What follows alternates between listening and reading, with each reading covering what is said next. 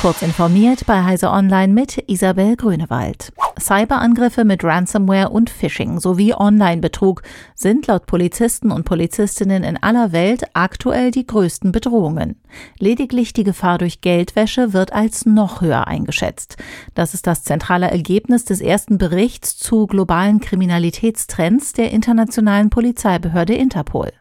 Zu den wichtigsten Delikten gehören demnach auch noch das illegale Eindringen in Computer, also böswilliges Hacking und online verbreitete Darstellungen von Kindesmissbrauch. Interpol schlüsselt die Ergebnisse auch nach Weltregionen auf. So wird in Europa die Gefahr durch Phishing und Online-Betrug höher eingeschätzt als Geldwäsche und Drogenschmuggel. Drei Viertel der hier befragten Polizisten und Polizistinnen erwartet leider auch, dass Delikte im Zusammenhang mit Kindesmissbrauch zunehmen. AMD, Google, Microsoft und Nvidia entwickeln gemeinsam den offengelegten Security-Prozessor Calyptra, der künftig in allerlei Prozessoren vom Smartphone System on Chip bis zur High-End Server CPU, aber auch in Grafikchips und SSD-Controllern sitzen soll. Der Security-Prozessor baut als Vertrauensanker eine Root of Trust auf, die vor Manipulationen an Hard- und Firmware schützt. Mit einer öffentlich dokumentierten Implementierung steigt die Sicherheit und damit das Vertrauen. Die Ankündigung erfolgte im Rahmen des Global Summit des Open Compute Projects, dessen Foundation zusammen mit der Linux Foundation hinter Calyptra steht. In einer gemeinsamen weltweiten Aktion fordern über 200 medizinische Fachzeitschriften mehr Klimagerechtigkeit für Afrika.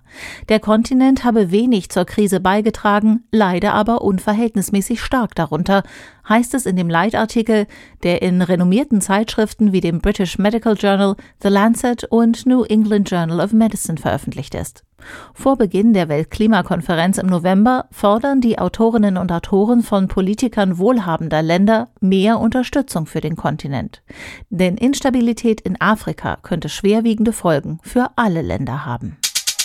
Nach dem langwierigen Ausfall des Messengers Kakao Talk infolge eines Feuers in einem Rechenzentrum ist der CEO des südkoreanischen Betreibers Kakao zurückgetreten. Er will jetzt die Taskforce zur Untersuchung des Vorfalls leiten. Weil Kakao Talk in Südkorea der mit Abstand wichtigste Messenger ist, der noch viel mehr Funktionen umfasst und auch für viele Online-Dienste benötigt wird, folgte dem Ausfall regelrechtes Chaos, wie es die Korea Times ausdrückte. Der Staatspräsident sprach gar von einem fatalen Schlag für die nationale Sicherheit und forderte eine bessere Regulierung des Messengers.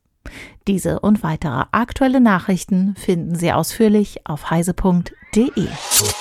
Werbung.